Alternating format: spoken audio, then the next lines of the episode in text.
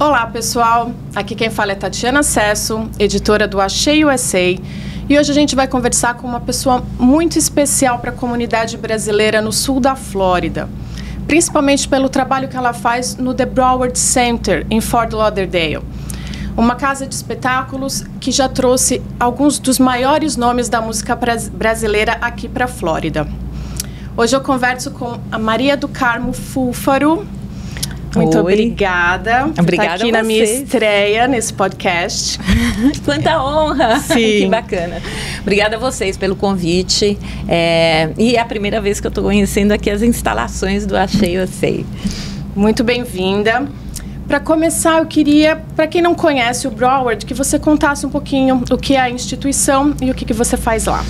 A instituição é, é um Performing Arts Center. É, um Performing Arts Center, só para as pessoas entenderem, é, ele se caracteriza quando ele tem um, ah, vários teatros, várias salas de espetáculos na sua mesma, né, na sua, no seu mesmo espaço, né? E, e ele apresenta uma diversidade de shows. O mais importante é, é isso, é a diversidade. diversidade. Uhum. Então, assim, é, quando ele tem é, ballet, ópera, clássicos, uhum. um, Broadway, off-Broadway, uhum. e daí é, outros shows, é, os shows comerciais, tipo, sei lá, Cat Stevens ou é, James Taylor, que a gente acabou de fazer. Um, ou comédias é, musicais, mas também shows assim é, voltados, por exemplo, shows jamaicanos, shows que, que mexem com a comunidade, com uhum. que tem essa essa sintonia com o melting pot, que é de cada uma das regiões. Uhum. Só para se ter uma ideia, existem assim aproximadamente 120 performing arts centers nos Estados Unidos. E Sim. aqui no sul da Flórida, é, nós temos o Kravis Center em uhum. Palm Beach, o Broward Center é, em Fort Lauderdale e o Arch Center em Miami. Uhum. Em Orlando tem o Dr. Phillips. Uhum. Então, assim, ele se caracteriza pela diversidade, também tem um componente edu educacional muito importante, está sempre é, com algumas ações e programas voltados é, com as escolas, em, em, colaboração com as escolas, escolas públicas. Uhum. E, então, é basicamente isso. Assim, a, nós, no Broward Center, nós administramos seis casas de espetáculos, uhum. não só no complexo do Broward Center, mas também o Parker Playhouse em Fort Lauderdale também na, na US One, o Aventura Arts and Cultural Center, que é um teatro da cidade de Aventura, uhum. mas a gente tem um contrato com a cidade e o Miniati, que é um teatro da Nova University, que a gente também administra. Quando fala administra, a gente faz tudo: a programação, o marketing, ticketing e todas as coisas, enfim, para o teatro Sim. andar. Então, são quase 900 espetáculos por ano, shows por ano. Quer dizer, a gente compete com a gente mesmo. Sim. É, e é bem assim, bem. E bem... muitos desses shows brasileiros, né? Conta pra gente, assim, a gente acabou de assistir uh, recentemente de Javan, teve o show de despedida do Milton Nascimento. O que mais que a gente pode esperar agora em 2023? Mais bons shows estão chegando, como por exemplo Zeca Pagodinho no dia 11 é, de junho, uhum. a, aquela dupla Ana Vitória é, em setembro 30. Uhum. Estamos confirmando Marisa Monte, a volta Uau. de Marisa Monte. Essa tour fez muito sucesso e, e volta com toda a força também. E seu Jorge, que também é, está é, tá quase tudo certo, você entendeu? Ah, que maravilha. Sim, tá então, em primeira mas, mão enfim, aqui pra é tudo gente. em primeira mão aqui para vocês. Que demais. E conta pra gente um pouco do seu, do seu papel nesse... Né, trazendo artistas brasileiros para o Broward. Quanto tempo você trabalha para eles? Conta da sua trajetória. Eu fui contratada em 2006 e, e, na verdade, quando eu fui contratada, foi assim, foi uma contratação muito estratégica. Uhum. É, o Broward Center, na época, o CEO era o Martin Ehrenhausen, é, que o Jorge conhece, e a Estelis também conheceram ele, porque foi, na, assim, foi logo no comecinho. Uhum. E o, o Broward Center percebeu que existia uma, um, existia uma comunidade brasileira muito grande, ativa e potencial para poder frequentar o Broward Center. Uhum. Mas para isso, assim, a melhor forma de você aproximar e atrair uma comunidade específica é fazendo shows, né? É, claro. é, é estabelecendo essa, essa sintonia, né? Uhum. E aí eu fui contratada para justamente é, é abrir um programa, né, uma programação de shows brasileiros, é, criar essa, trazer a, e aproximar a comunidade brasileira através dos shows. Aí fizemos, assim, trouxemos Gal Costa, nesse comecinho trouxemos Gal Costa, Ed Mota, Milton Nascimento se apresentou aqui, um, um, depois, assim é, sei lá, vários, vários shows, é, Daniela Mercury, um, enfim, uma infinidade de shows é, foram apresentados e isso foi um processo, né? Eu diria, é muito interessante porque houve um investimento muito grande do, do Broward Center nesse comecinho. É, até ele foi, é, teve, tinha um, um, uma programação tinha uma programação do Ministério da Cultura de estabelecer pontos de cultura fora do Brasil, na época em que o Gilberto Gil, ministro, era ministro, ministro, da Cultura. Sim. E a gente aplicou e nós conseguimos ser o ponto de cultura é, do Brasil fora do Brasil. Uhum. E com isso, a gente trouxe uma vez o, o ministro, o Gilberto Gil, para fazer uma programação, fizemos um jantar, é, chamamos as pessoas, fizemos uma, uma, uma série, assim, uma série de, é, de encontros uhum. e articulados e tudo mais, para justamente intensificar isso. Mas isso foi feito, acho que em 2011, uma coisa assim. Sim. E às vezes esse ciclo todos esses esforços, eles às vezes demoram para chegar, mas é tão bacana porque em algum momento, se você tem a persistência, se você não perde o foco, uhum. ele chega. Eu diria que hoje eu, nós estamos no nosso melhor momento. O, uhum. Ficou viral, sabe? O teatro tem Sim. sido realmente. É uma referência para a comunidade. Uma né? referência. Uhum. Tem sido, assim, a casa é, dos grandes espetáculos brasileiros é, no sul da Flórida. Uhum. E o mais importante é que existe, assim, uma diferença, Tati. Existem alguns shows que nós contratamos e existem é, rentals. Existem pessoas, promotores, que contratam o Broward Center para colocar o seu show. Então, Sim. por exemplo, o seu Jorge vem através do Josimar, certo? Uhum. Que é um empreendedor e, um, um, um, promotor que faz uhum. shows é, há muitos anos. Ah, o Djavan foi uma parceria entre o Broward Center e o Brazilian Nights da, da, Patrícia, Leão. da Patrícia Leão e do Jean.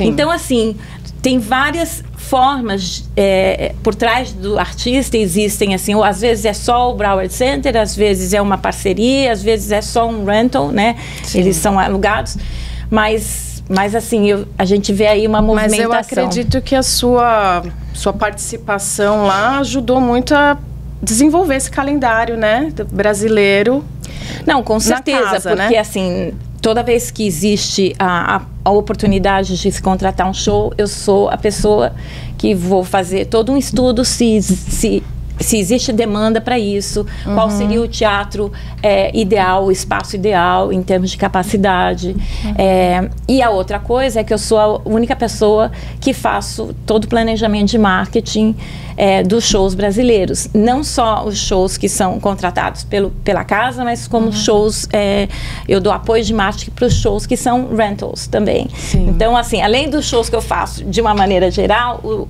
o, o Bucket Brasil é minha Fica área. com você.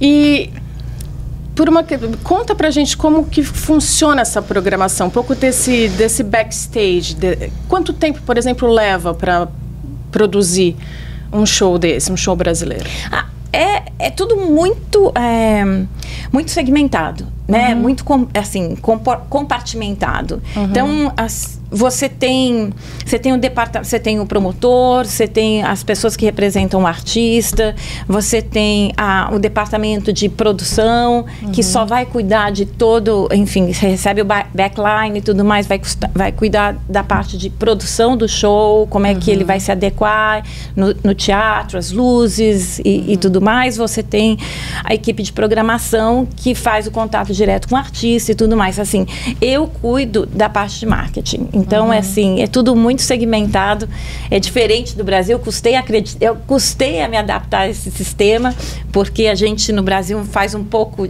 de tudo, né? É, mas aqui é, é, bem segmentado, bem compartimentado e funciona. Uhum, sim. Bom, e além do trabalho uh, no Broward, eu sei que você tem uma ONG também que também tem a função de divulgar a cultura e a arte brasileira, né? Que é o The 55 Project. Isso. Conta pra gente uh, o que é esse projeto. Eu sempre me envolvi muito, assim, é, arte de uma maneira geral, é, faz muito parte da minha vida. Assim, eu comecei com esporte, mas eu migrei para a arte. É, eu, antes de entrar no Broward Center, eu eu fui justamente contratada porque eu já tinha uma experiência em produção de eventos. Eu fiz várias peças de teatro aqui, eu fiz vários shows, eu fiz Jorge Benjor é, no Camel Theater, na época que o Camel era um teatro, eu fiz é, peças como Dona Doida, é, Trai de Coçar é Só Começar, no, no Colony Theater. Então eu tive, eu tenho um background de produtora de eventos. É, e, e, eventos brasileiros, eventos peças brasileiros, que você trazia do Brasil para cá. Peças que eu trazia para cá, uhum. shows que eu, shows shows e tudo mais. Ana Carolina, foi, foi demais. Lulu Santos, fiz um show do Lulu também.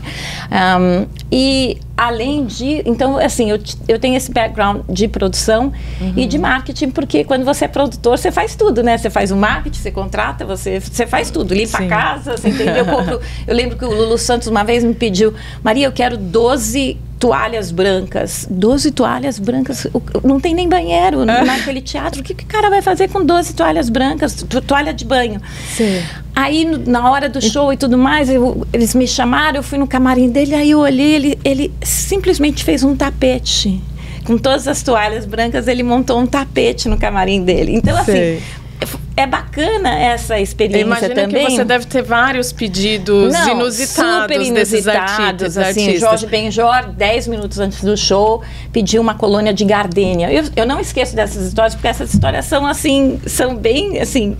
Um, bem uma colônia de gardênia. É. Uma colônia de gardênia no, em Miami Beach. Eu falei, como é que eu vou arrumar Será uma colônia é super, de gardênia? superstição? Não sei, devia ser, né? Mas uhum. meia hora antes, eu falei, ai meu Deus, vamos comprar qualquer colônia, tira, tira fala o rótulo que é de e fala que é de gardênia, você entendeu? Vê se tem cheirinho de perfume e vamos com essa. Sim. Mas...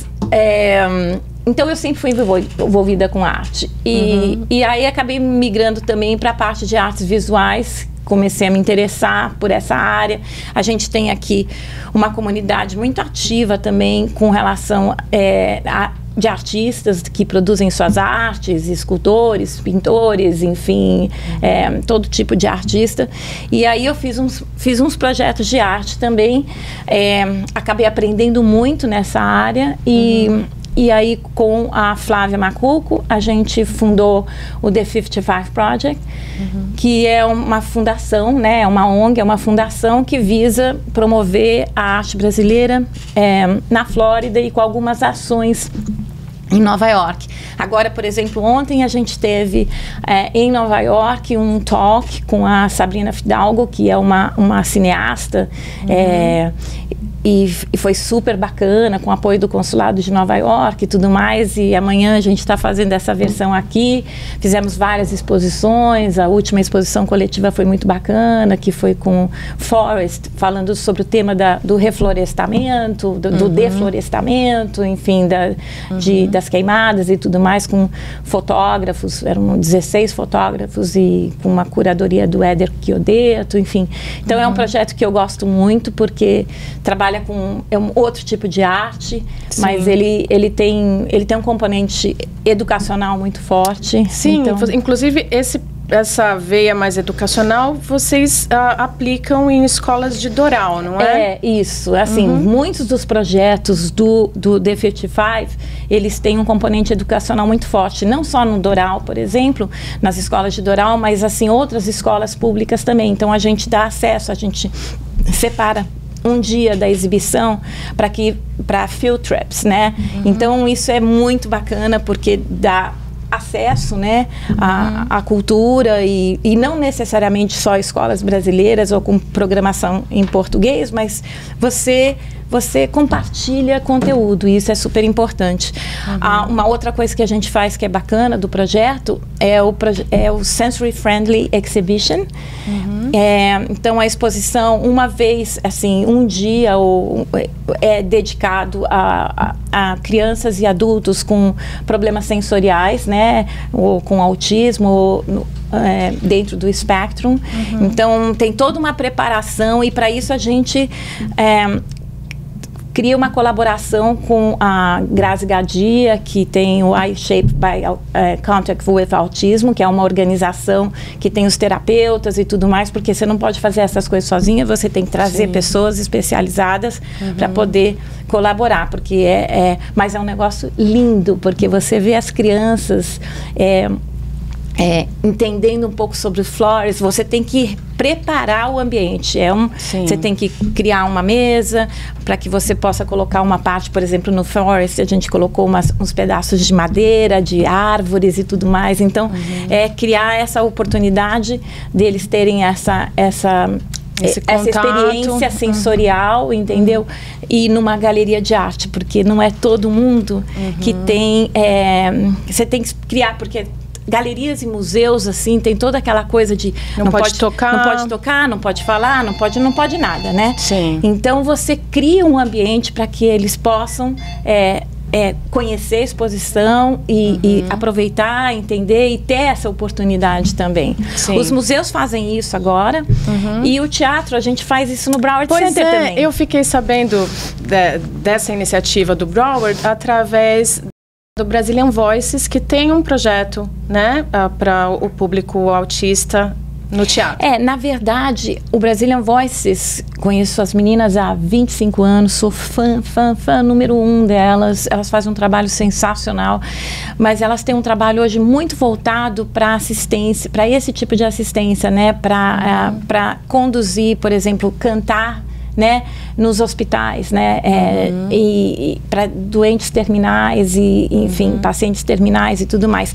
E elas têm também um treinamento muito bacana de fazer a performance para crianças e, e é, crianças e, e indivíduos, né, uhum. com, com problemas sensoriais. Uhum. Elas fazem, elas têm uma parte, a gente faz uma programação com elas também, uhum. mas, por exemplo, a gente tem umas peças de teatro que a gente ajusta só para receber naquele naquele dia específico, naquela sessão, pais e crianças e adultos com problemas sensoriais. Uhum. Para isso, assim, o nosso time foi treinado por uma equipe técnica responsável por isso. Por Sim. quê? Porque eles fazem um ajuste das luzes, por exemplo. Então, as luzes têm que ser é, mais, é, um pouco mais de luz, não pode ser super e no escuro. Né? É. O ajuste do, do som tem que ser pelo menos 30% mais baixo. É, você tem que colocar mais ushers, né, voluntários, uhum. com alguns toys, algumas coisinhas, que porque se você perceber que a criança está é, se desconectando, você pode dar um brinquedo ou alguma coisa uhum. para ela se entreter.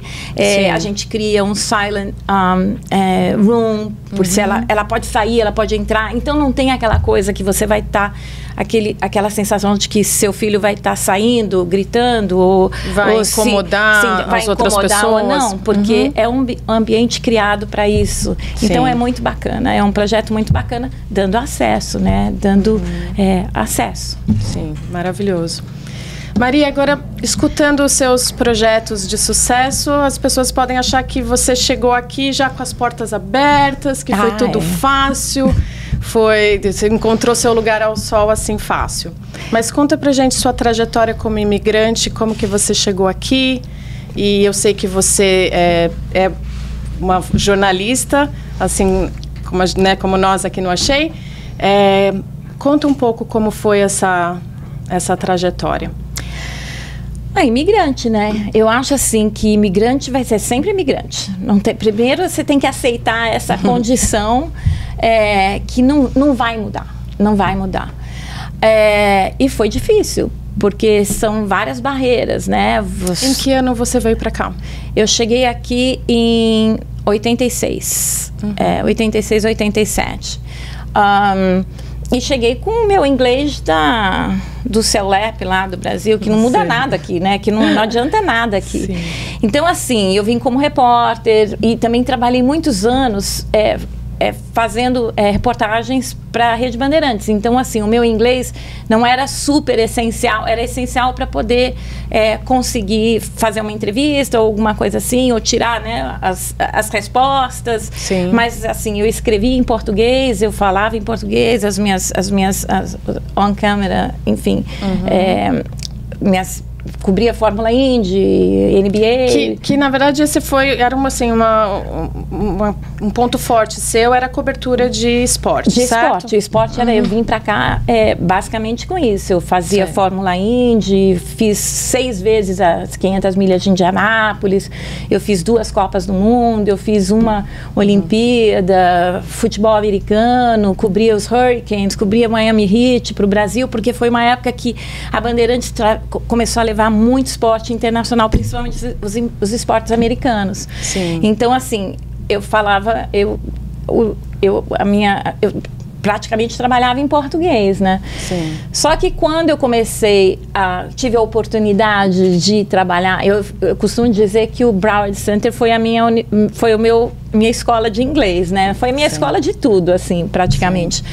Então, assim, aí você sente quando você realmente entra no mercado de trabalho americano, né, da, uhum. enfim, da região, aí você sente o quanto você está defasada. Mas como foi essa transição? Como foi passar de repórter esportivo para a área de cultura? Então, porque eu fazia também as, os, os, teatros, né? Os, Sim, os espetáculos produções. e tudo mais. E foi aquilo que eu te falei, o teatro, o, o Broward Center resolveu que queria aproximar a comunidade brasileira para os Estados Unidos. Certo. Então, eles entraram em contato com o consulado perguntando se eles tinham uma pessoa para indicar para poder fazer essa ponte para poder é, uhum. trabalhar no Broward Center. E eu fui indicada, fui lá, fiz a entrevista, nem passei, nem foi para RH, nada disso, que Sei. foi que e a minha entrevista foi direto com o CEO uhum.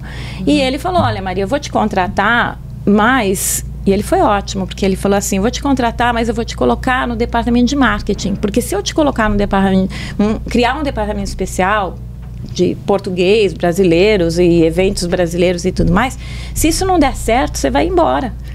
Então, uhum. se eu colocar você no, no, no departamento de marketing, é uma oportunidade para você crescer, é uma uhum. oportunidade para você aprender uma série de coisas. E na realidade foi o que aconteceu, porque foi foi, foi essa chance que me deu a oportunidade de desenvolver uma nova carreira.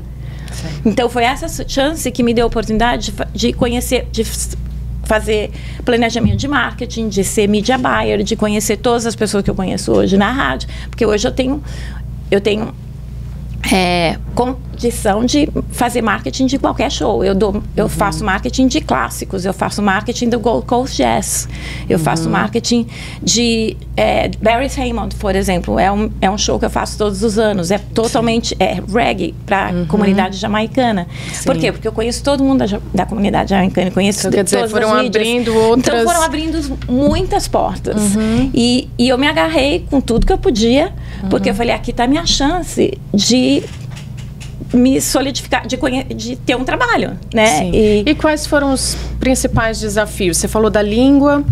Então, a língua de você... É, é, olha, eu acho que são tantos, porque a gente chega aqui é, e você só começa a perceber, você entendeu, é, as dificuldades, assim, depois de uns 5, 6 anos uhum. sabe? Assim, você ainda. É, quando eu vejo as pessoas, ah, eu acabei de chegar, nossa, mas já sei tudo, três anos aqui, nossa, espera, espera, porque a coisa vai lá na frente, você vai entender como você não sabia, sabe? Uhum. Então, assim, é muito difícil, não é fácil, mas o brasileiro, por si só, ele já tem um caráter empreendedor muito grande. Ele já Criativo. é, ele já é, ele já tem assim no, no, no seu sabe assim, no, no seu. Ele já nasceu de alguma forma. vem. No DNA já veio assim uma, uma coisa de empreendedorismo Uhum. é, muito grande. E então isso facilita muito bem. A outra coisa que ajuda nesse, nesse processo de adaptação, né? Nesse Uhum. processo de você é, conseguir um, Encontrar seu lugar. encontrar seu lugar ou, ou superar as dificuldades Uhum. é a capacidade é nós a gente meio que foi treinado para fazer várias coisas ao mesmo tempo né Uhum. Sim. nós não temos um treinamento compartimentado você Sim, vai aprender como a é o fazer americano, isso. né? você vai fazer aquilo não nós somos super assim a gente sabe assim joga em tudo quanto é área né Sim. então, isso facilita muito também a- o seu processo de se adaptar e se ajustar. E saber o, o que é que você vai fazer, se você vai migrar para cá ou para lá, sabe assim? Sim. Então, isso ajuda muito. Com todas essas dificuldades, a gente se torna mais resilientes, mais fortes. Sim. Né? Porque nada é fácil. E, e- e a, gente, a gente fica muito mais forte, muito mais sólido, muito mais com, com as dificuldades. A gente cresce com as dificuldades. Sim. Então a resiliência é muito importante porque ela te ela você, faz com que você não desista. Então E eu, acho imagino que, também tive- tem um, um suporte, um apoio da comunidade, né? Eu, eu já morei em outros estados e eu sinto que no estado da Flórida tem esse, esse conforto de estar no meio da, de uma comunidade mais unida, né? Mas esse conforto pode ser perigoso. Porque se você. Se você. ahm, como é. Se você se. ahm, como é que eu posso falar? Ahm, se acomodar nesse conforto, você entendeu? Ele impede que você cresça Sim. e que você conheça exatamente. sabe as outras as outras oportunidades Sim. então assim o conforto afinal de contas, a gente tá é em outro bom, país, o né? conforto é bom Sim. Sim, mas você não pode é, depender desse conforto. Você tem que resistir a isso. Você tem que estar sempre é, é, lutando para poder Para superar, para sair da bolha. pra sair da bolha. Sim. Exatamente. Hum, concordo. Bom, é, eu queria que você contasse um pouco da experiência de ter. Sua, sua filha nasceu aqui, né? Nasceu, é. Quantos anos ela tem? Agora tem 23. 23. Como é o nome dela? Gabi, Gabriele. Gabi. A Gabi acabou de se formar no college. Acabou de completar o seu second degree, eu não sei como é que fala, ela, ela se formou no ano, em abril do ano passado, ela se formou em, que é a graduação bachelor, né, que eles chamam de em sports management, e agora a semana, esse último final de semana, ela completou o master. Então, ela fez praticamente é, são dois degrees em Uau, cinco parabéns. anos. Muito bacana, muito bacana. E como foi assistir essa jornada dela estudando aqui nos Estados Unidos, que não foi a mesma experiência que você teve, que você já chegou aqui adulta, não, né? é, nós somos. Ela costuma dizer que ela é da, da geração da família dela é a primeira que, que tem é, um- O college. é college, né? Não, Ahm, foi bacana. O, o- o- a história interessante, né, nesse, nessa, nessa versão, e eu tenho certeza que as pessoas que estão me ouvindo e têm filhos é, provavelmente vão se identificar, é que como a gente não fez college, a gente não sabe nada de college. Não tem a menor O ideia como é que sistema, funciona, né? funciona o sistema, nada. Então, o que, que a gente faz? Como mães, é, mãe e pai, você vai aprendendo junto com eles. Ah, então você, ah, é assim que funciona o, o, o pre-K, é ah, assim que funciona o first grade, second grade, o middle school. Aí quando chega no high school, que a coisa começa a pegar, Aí você fala, "Ih, agora a próxima etapa é o college, applications e tudo mais. E isso é muito, muito complexo. É. Não é fácil entender. E quem entende são os pais que já fizeram, né? Sim. Então os pais, então a Gabriele tinha todas as amigas com o suporte dos pais que sabiam exatamente o que eles tinham que fazer, como é que faz a aplicação e tudo mais, né? porque a aplicação de college é como você aplicar para o emprego. Para cada college é uma aplicação diferente. Uau. Então você tem e é quase assim, você tem que submeter é, os essays, sabe? Assim, você tem que é uma aplicação de emprego e você tem que colocar todos os seus volunteers, todas as coisas que você fez durante o high school, middle school e high school, porque você vai ganhando créditos e tudo mais. Depois você tem toda essa história de grants que também estão disponíveis, mas você não sabe como acessar, Tem como que que funciona. Então assim, a Gabriele teve que trabalhar muito, pesquisar muito para entender como funcionava e fazer, porque a gente não tinha condição de entender. Quer dizer, a gente estava dando suporte, mas e, e, ela tem, ela, ela é americana, ela tem o, o mindset, Sim. né, do processo. A gente também não, não tem.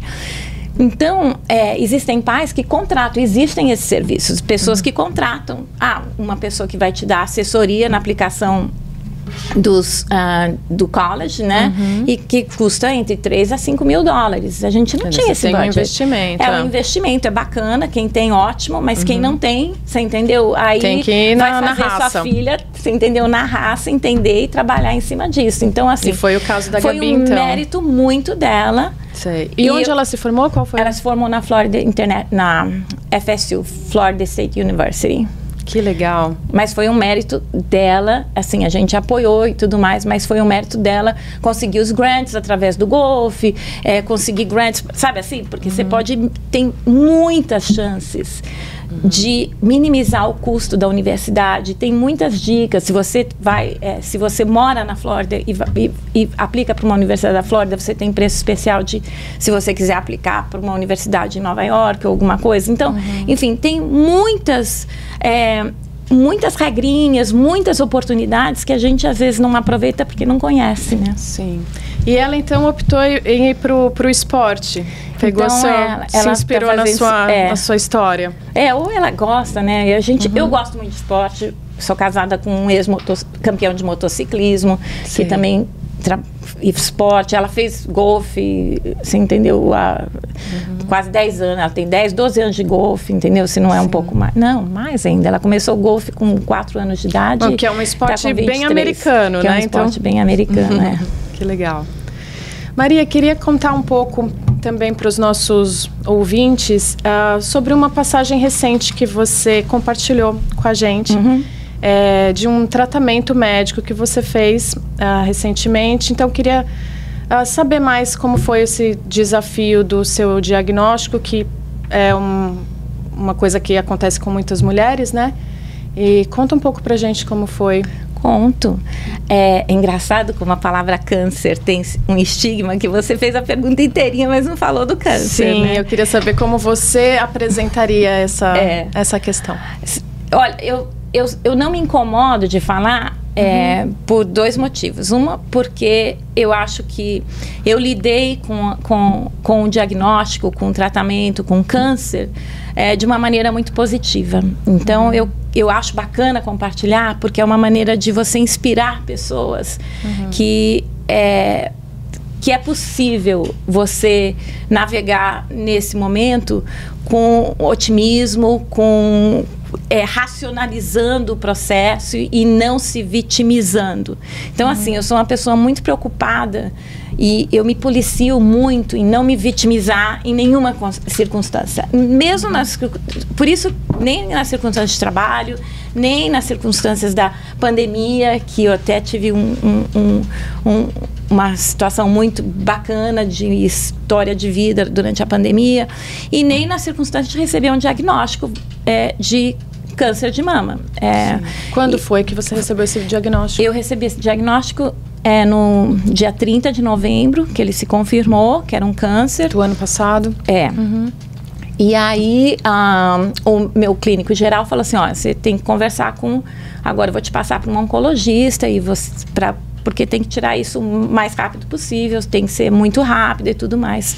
E aí eu fui, conversei com o oncologista, com, e, e, nesse momento, assim, um, eu diria assim que o momento mais triste, mais triste não, que me sensibilizou foi quando eu tive que contar para minha filha, né, uhum. que eu estava com câncer. E e aí você não sabe ainda, até você faz, passar por uma série de exames e, enfim, biópsias e biópsias e tudo mais, você não sabe o quanto ele é agressivo, mas era um uhum. câncer uh, maligno.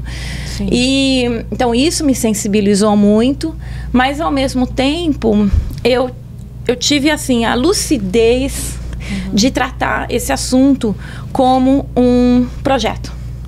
Falei assim, bem, Maria, você tem 500 mil projetos. Você tem um projeto da Marisa Monte, projeto do The 55, você tem um projeto disso, projeto daquilo. Isso vai ser um outro projeto. Uhum. E você tem que um, tá ninja, Focada, você dedicada. entendeu? Para poder é, fazer, as- pesquisar, fazer as melhores escolhas, você entendeu? São tem todo um componente financeiro, você tem que falar com seguro, você tem que falar com um monte de coisa. Então, assim, você tem que estar ninja. Você tem. Não, não- agora não, não dá tempo de você ficar. Não era tempo é, de se entregar, né? de jeito nenhum. Aí eu criei, esse, assim, falei, é projeto, projeto mesmo. Eu falei, criei uma planilha, abri um folder no meu computador, pus um nome no projeto, Acuna Matata, Ah. hashtag Acuna Matata. E, e aí passei, minha equipe de pesquisa virou o José, meu marido, e a Gabriele, porque eu falei assim, a única coisa que eu não vou fazer é ficar entrando no Google, porque o Google... Dr. Google. É, o Dr. Google não funciona, você entendeu? É. Você tem muita, muita informação errada, equivocada. Eu falei Sim. assim, então eu vou direto na fonte, mas eles faziam todas as pesquisas, Uhum. pesquisas do médico, porque você tem os reviews e tudo mais. Sim. Então você tem tantas decisões para tomar, desde assim, qual é o oncologista que você quer que cuide de você, é, se- o que é que você vai fazer, você entendeu, diante do diagnóstico, porque eles não. Não é que o médico aqui fala exatamente, olha, eu acho que você tem que fazer a mastectomia, você tem isso, faz a mastectomia, isso, e você só segue. Não. Eles te dão uma série de, De opções. de opções e você que tem que tomar as decisões. Então, assim, é, conduzindo dessa forma, como um projeto especial de vida, eu consegui navegar com, com muita lucidez, né? Que maravilha. Então, assim, não deu muito tempo para para chorar, para nada disso. Sei. É lógico que eu tive momentos super bacanas, eu tive momentos assim de conforto muito grande, eu senti muito amor, muito amor, porque junto Uhum. com essas notícias você recebe muito apoio, muito amor, muitas, sabe assim, Sim. Uhum. foi muito foi muito bacana. Então, e e deu tudo certo. Eu fui muito rápida também para a gente não perder O que é tempo. essencial. O que é essencial, né? Quando você é dia- diagnosticada com câncer, você tá, é, como eu falei, ninja, sabe? Assim, fazer todas as coisas que têm que ser feitas, inclusive second opinion, é, com quem eu vou conversar, você entendeu? Eu mudei, o, o- eu mudei toda é, algumas, alguns procedimentos da cirurgia, assim, 24 horas antes. Sério? Era para não, era só para fazer uma coisa e eu resolvi tirar os linfos, alguns linfos e tudo mais, porque eu recebi essa orientação de uma doutora que eu fui é, consultar no Sylvester. Sei. Mas foi sim, so far so good, foi deu tudo certo. Terminei meu tratamento de então eu fui diagnosticada em novembro, em dezembro fiz todos os exames, todas as coisas. Minha cirurgia foi em janeiro 12 e em final de fevereiro eu terminei o meu ah, meu tratamento de rádio. Uau, quer dizer que foi assim, rápido. Foi rápido e foi assim uma boa experiência, eu diria, apesar do susto.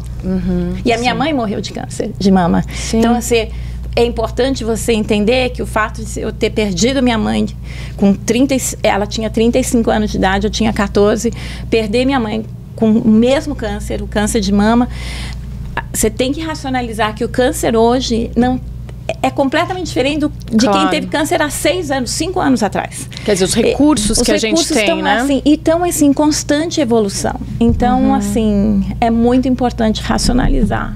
Sim. Se você pudesse passar uma mensagem hoje para as mulheres nesse sentido, o que, que você daria como um conselho? Eu acho que o mais importante é cuidar da sua saúde, né? Uhum. Prevenir no sentido de fazer todos esses exames que estão aí disponíveis, né? O exame, a, a- mamografia, você entendeu? O seu caso, você foi, Foi, eu- fazer uma prevenção? eu foi fui uma fazer mamografia? foi um exame preventivo, eu já fazia todos os anos. Eu fazia Uhum. não só a mamografia, como a ultrassonografia, até por conta do câncer da minha mãe. É, e foi e eu tinha, eu, eu fiz também o BRCA, que é um teste genético Hum. que você detecta, é, enfim, se você tem, é o que ele que a Uma Angelina Jolie fez, entendeu? sei. Que deu uma predisposição e ela fez mastectomia. Sim. Mas enfim, eu acho que o mais importante é, é cuidar de você, né? Sim. Cuidar de você. Muito bom. Maria, deixa uma mensagem para a comunidade brasileira aqui do sul da Flórida que se beneficia tanto do seu trabalho no Broward. É, deixa uma mensagem para eles. Ah, eu adoro essa comunidade. Eu navego, eu navego é, assim com não de uma maneira super confortável e com muito carinho, muito carinho.